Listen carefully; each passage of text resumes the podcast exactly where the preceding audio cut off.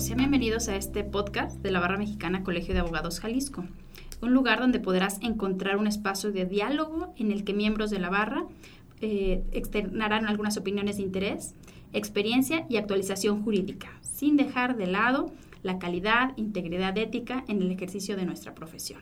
Pues en esta ocasión eh, dialogaremos una servidora, Yurixi Gallardo, con eh, Betty Valladolid y el tema resulta eh, de un particular interés, que es el laudo Lion México Consolidated eh, contra Estados Unidos mexicanos de fecha 20 de septiembre de 2021. Pues bienvenida Betty, qué gusto platicar. Muchas gracias Yuri, sí, este caso tan, tan interesante que ha sentado un precedente, pues la verdad es que un poco triste para nuestra justicia mexicana y particularmente para los que nos desempeñamos aquí en el estado de Jalisco. Efectivamente, y pues hay muchos lados, desde muchas aristas desde donde puede ser analizado el caso. Eh, y pensábamos que, que, podría ser interesante ver, por supuesto, el tema, el tema ético, pero también algunas consideraciones respecto al arbitraje y algunas eh, consideraciones de tipo eh, procesal. No sé si, si podemos empezar eh, con los antecedentes o algunos elementos básicos para entender cómo fue este arbitraje. Sí, sí, Yuri. mira, me, me, parece importante dar un contexto previo, tal vez para los que no están tan familiarizados con el arbitraje de inversión. Eh, a la luz del Tratado de Libre Comercio del Telecán, ahora ya sustituido por el TEMEC, pero, pero este arbitraje se llevó a cabo con base en el Telecán, eh, México, como Estado receptor de las inversiones extranjeras, está obligado a dar a los extranjeros que vengan a México a invertir un trato justo y equitativo entre otras obligaciones, a la luz del principio de trato mínimo. Entonces, México está obligado a tratar a los extranjeros inversionistas eh, conforme a este principio de trato mínimo. Y en caso de que un inversionista sienta que el Estado mexicano violó esta obligación de trato mínimo, entonces puede llevar ese conflicto jurídico a resolución a través de un arbitraje. Y esto es lo que se conoce como arbitraje de inversión. Entonces, en el arbitraje de inversión, las partes son el inversionista extranjero que siente que se lesionaron sus derechos aquí en México, que demanda al Estado receptor de la inversión. Entonces, en este caso, Lion Lion de México demandó al Estado mexicano en un arbitraje de inversión eh, se constituyó un tribunal arbitral a la luz del Telecán y entonces México fue condenado a pagar cerca de 50 millones de dólares. Ok, ¿y, cómo fue, eh, Betty, que, se llegó a esto? Un poco si nos puedes mm, platicar, ya que sabemos que se trata de un arbitraje de inversión, si nos puedes eh, platicar los antecedentes, ¿no? Ahí hay unos personajes muy interesantes, ¿no? empresarios con un proyecto muy interesante, un desarrollo ¿Y, qué fue lo que, lo que se fue dando? ¿Cuáles fueron los pasos en este acceso a la justicia que finalmente fue denegado para que tuvieran que acudir a este arbitraje de inversión? Está súper interesante em, esta, esta trama procesal. Todo inicia porque Lion de México eh, inversionista extranjero, específicamente es una sociedad canadiense que también tiene domicilio en Estados Unidos. Entonces, por, estas conexiones, canadiense, con domicilio también en Estados Unidos, pues está protegido por el Telecán. Entonces, Lion realiza una inversión en México a través de un préstamo, un crédito que le da a un empresario conocido en esta zona, Héctor Cárdenas Curiel. Las partes son públicas. Entonces, Lion le decide prestar dinero a Héctor Cárdenas Curiel para el desarrollo de proyectos inmobiliarios en Jalisco y en Nayarit. Y específicamente le hace tres préstamos, ¿no? Uno de 15, otro de 12 millones de dólares y otro de 5 millones de dólares. Estos tres créditos se garantizan eh, cada uno con una hipoteca y con un pagaré. Llegan las fechas de pago y pues Héctor Cárdenas Curiel y las demás sociedades o empresas que había constituido para estos proyectos, pues no le pagan al Lion de México. Siguen las negociaciones y nada, nada, no le pagan. Em, entonces, finalmente le queda claro a Lion que no le van, que no le van a pagar e inicia con un requerimiento eh, previo a ejecutar las hipotecas. Entonces, esto, digamos, ya le abrió los ojos a Héctor Cárdenas Curiel y a su equipo de abogados de que ya iban a ejecutar las hipotecas. Y entonces aquí empieza la trama procesal que, al, que a la postre termina en que México es condenado a pagar una indemnización al extranjero. Aquí viene toda la trama procesal.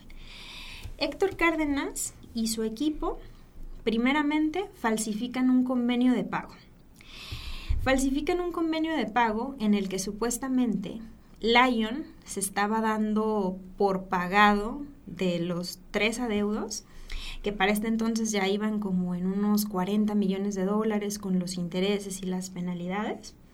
Y entonces que Lion estaba aceptando que se cancelaran las hipotecas, los pagarés, a cambio de una participación en las empresas o sociedades de Héctor Cárdenas Curiel, ¿no? Entonces digo, sumamente sospechoso, pero así falsifican el convenio de pago, ¿no? Lions estaba dando por pagado eh, y aceptando que se cancelaran las hipotecas y que se devolvieran los pagares a cambio de una participación en las empresas de Héctor Cárdenas. Que, que precisamente este es uno de los de los elementos que pues hace pensar que, este empresario eh, estaba perfectamente bien asesorado, ¿no? O sea, llama la atención eh, en el laudo, ¿no? Que se habla de, una ingeniería jurídica que estuvo al servicio del empresario, ¿no? Entonces aquí hay un primer elemento eh, en la cancelación de las hipotecas, ¿no? Que hay que poner atención que, ocurrió en el, en el, proceso. ¿Y qué más, Betty? ¿Qué más pasó? Y mira, justo ese tema que dices de que todo estuvo perfectamente planeado, en este convenio de pago falsificado ponen un domicilio para recibir notificaciones aquí en Guadalajara y ponen un autorizado para recibir notificaciones, un abogado también de aquí. Entonces, digamos, ya todo estaba pensado de que aquí los vamos a notificar con ese domicilio que vamos a señalar. Claro que era un domicilio que ellos controlaban, era eh, el abogado que señalaron autorizado para recibir notificaciones, pues era un abogado que ellos también controlaban. Y esto pues también es sumamente sospechoso porque pues Lion, eh, empresa canadiense con domicilio en Estados Unidos, sus abogados están en Ciudad de México en los créditos, en, en las hipotecas, eh, en los contratos de crédito, pues había señalado domicilio para recibir notificaciones a sus abogados en la Ciudad de México o a la empresa en Canadá o Estados Unidos, ¿no? No había ninguna razón para que Lion hubiera señalado un domicilio en Guadalajara y que hubiera señalado a un abogado desconocido aquí en Guadalajara, ¿no? Pero bueno, entonces así queda el convenio de pago falsificado.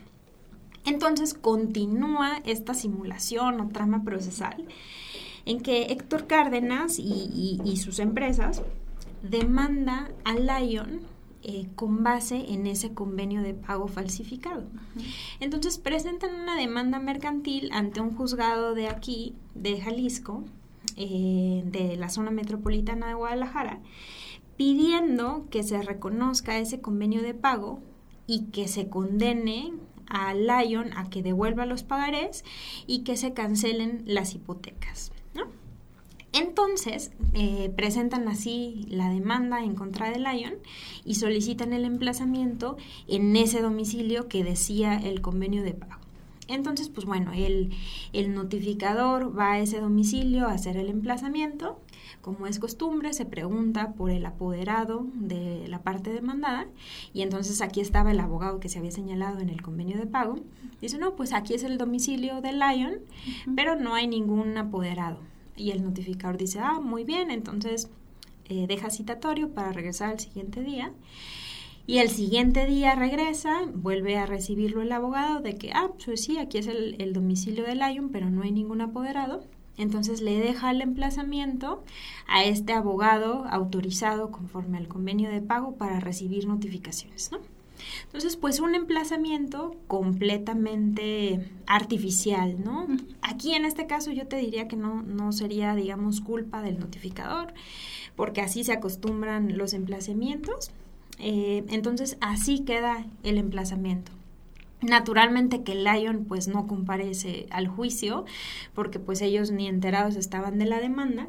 Entonces se sigue el juicio en rebeldía de Lyon, se llega a sentencia y en sentencia ordenan efectivamente la cancelación de las hipotecas, la devolución de los pagares, ¿no? Lo cual es impresionante. Y, y por ejemplo, a mí me llama la atención, Betty, la postura del Estado mexicano al, al respecto, ¿no? Se recoge ahí que, México dice, se niega a admitir abiertamente que los deudores hayan cometido un fraude.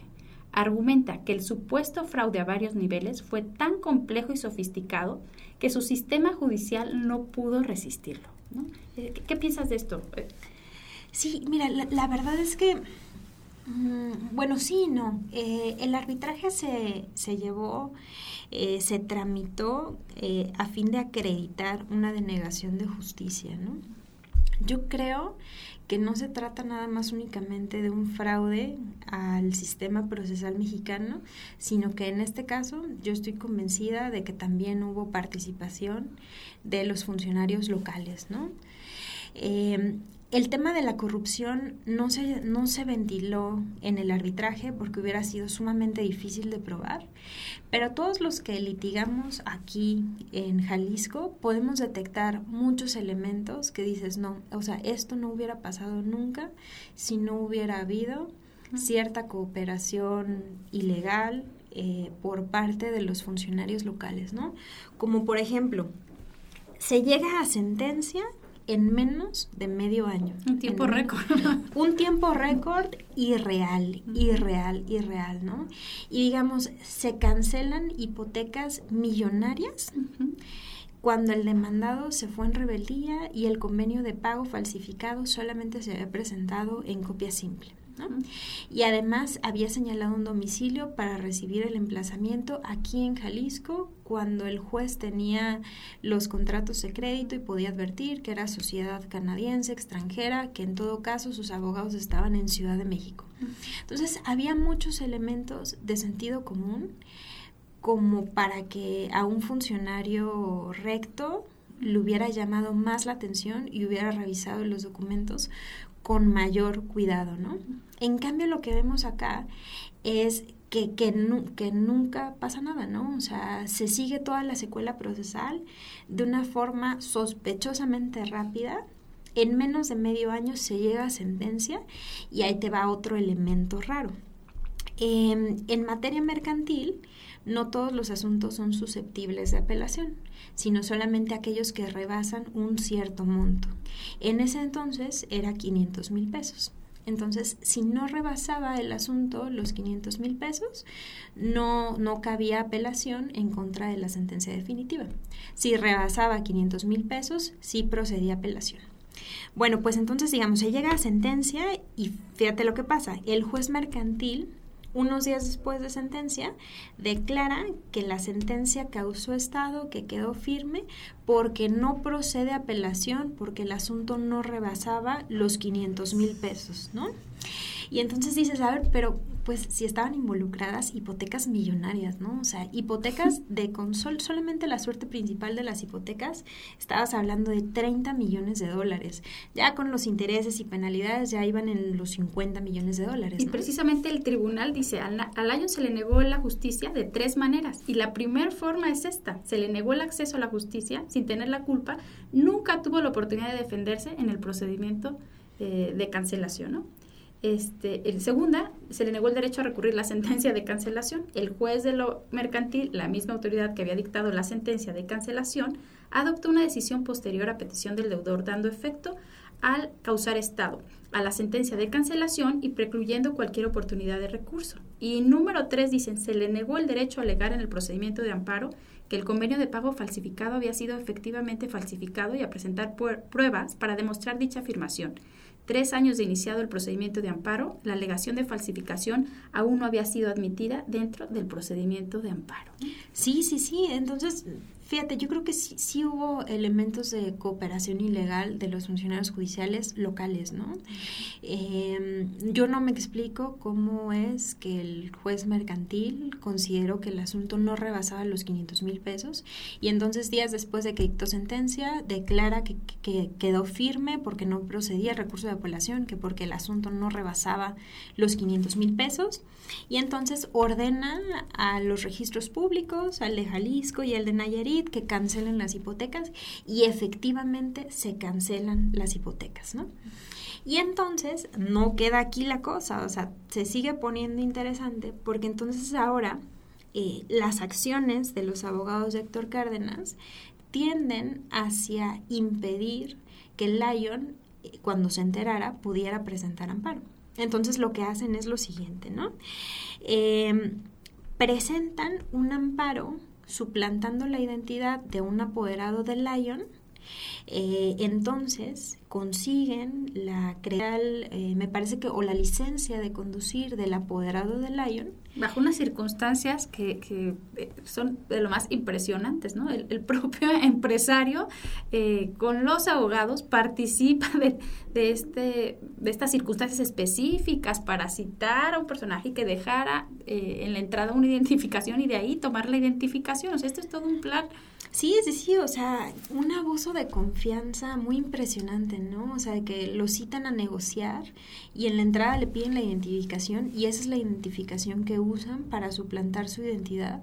Entonces, alguien se presenta en la notaría donde se había otorgado el poder, se presenta como el apoderado de Lion para conseguir una copia certificada de su poder. Entonces, con esta copia certificada del poder, con esta copia de su licencia de conducir, presentan un amparo en nombre de Lyon en contra de, la sentencia y del emplazamiento eh, de este juicio mercantil.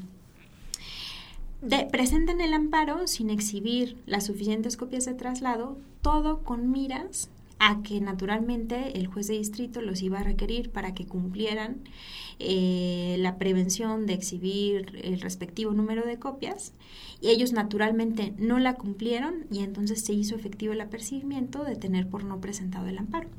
Todo esto con la única finalidad de que hubiera un amparo presentado para que cuando llegara el amparo verdadero, el amparo verdadero fuera un procedente porque ya se había presentado un amparo previo. Entonces es, es esto otro de los elementos de esa ingeniería jurídica, que desde el punto de vista ético, eh, pues es lo que, lo que más preocupa, o sea, el, cómo hay unos abogados que conocen perfectamente el funcionamiento del sistema como si fuera una maquinaria, ¿no? Eh, conocen perfectamente los procesos y están dispuestos a ser comprados por unos empresarios que requieren de estos conocimientos.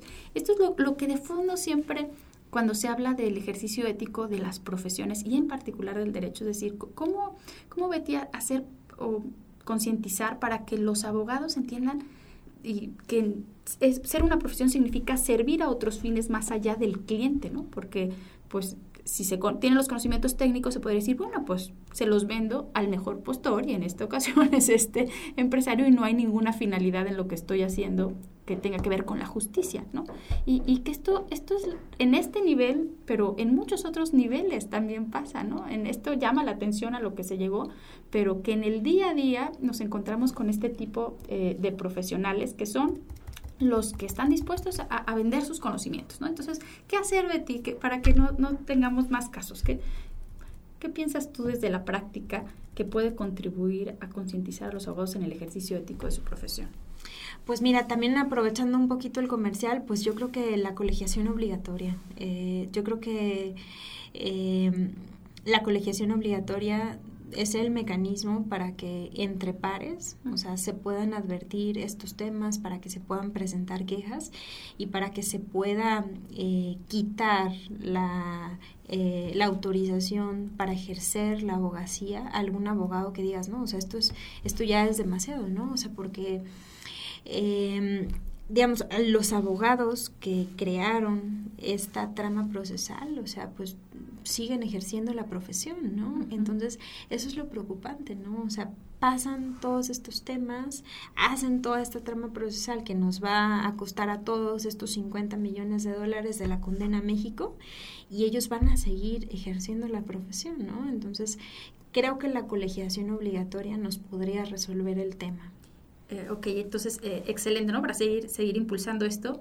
Y bueno, ya no nos da tiempo, pero se podría que analizar eh, el ejercicio ético desde muchas perspectivas. ¿no? Decíamos, es empresario con los abogados que contrata, eh, ya hacías mención tú también de, este juez ¿no? mercantil. Eh, el, el, también hace ahí mención sobre el registro público de la propiedad y de comercio de, de Bucerías Nayarit, ahí que, que bueno, su actuación también puede ser analizada desde el punto de vista este, ético, ¿no? Eh, respecto a lo que llevó a cabo. En fin, el, el laudo daba para, para muchísimos análisis, ¿no? También un notario ahí que, que interviene, también se cita. Y bueno, eh, por último, ¿no? Ahora recuerdo una de las reflexiones que hacía Patricio cuando organizaste esta, esta sesión, ¿no? Que decía, bueno, vimos esto porque se trataba de un extranjero, ¿no? Pero ¿qué pasaría si esto eh, se tratara de un mexicano? O sea, ahí no habría ninguna otra posibilidad eh, y esto es lo preocupante ¿no? del sistema de justicia en México. Y pues muchísimas gracias, ¿no? Estamos sobre el tiempo, este, ojalá que todos tengan después oportunidad de, de estudiar a fondo el caso. Ah, se ha escrito ya muchísimo sobre esto y pues por nuestra parte es todo. ¿Algo para cerrar? Pues muchas gracias, Yuri. La verdad es que un asunto para reflexionar muchísimo sobre el estado de la justicia mexicana. O sea, me, me, llama mucho la atención que el tribunal arbitral haya considerado que la conducta de los juzgados mexicanos y específicamente aquí de Jalisco era una conducta impropia, eh, escandalosa, que conmocionaba a los principios básicos de justicia, ¿no? Entonces, eso me deja muy preocupada y como tú dices, pues esa es la justicia ese es el sistema judicial con el que nos desempeñamos los que estamos aquí en Jalisco. Entonces, pues nos deja mucho eh, que pensar, nos deja muchas tareas este caso, o sea, para reflexionar sobre cómo, eh, cómo hacemos o cómo logramos un ejercicio de la abogacía más ético y también por parte, o sea, por parte de los abogados litigantes y también eh, en los juzgados, ¿no? O sea, ¿cómo hacemos que los juzgadores tengan una conducta ética e impecable, ¿no? Yo más bien aquí me quedo con, con muchísimas dudas y con muchísimas tareas para reflexionar sobre cómo hacemos que la justicia mexicana eh, pues esté al nivel de los estándares internacionales, ¿no? Gran reto. Pues muchísimas gracias. Ha sido un gusto eh, dialogar y, y escucharte.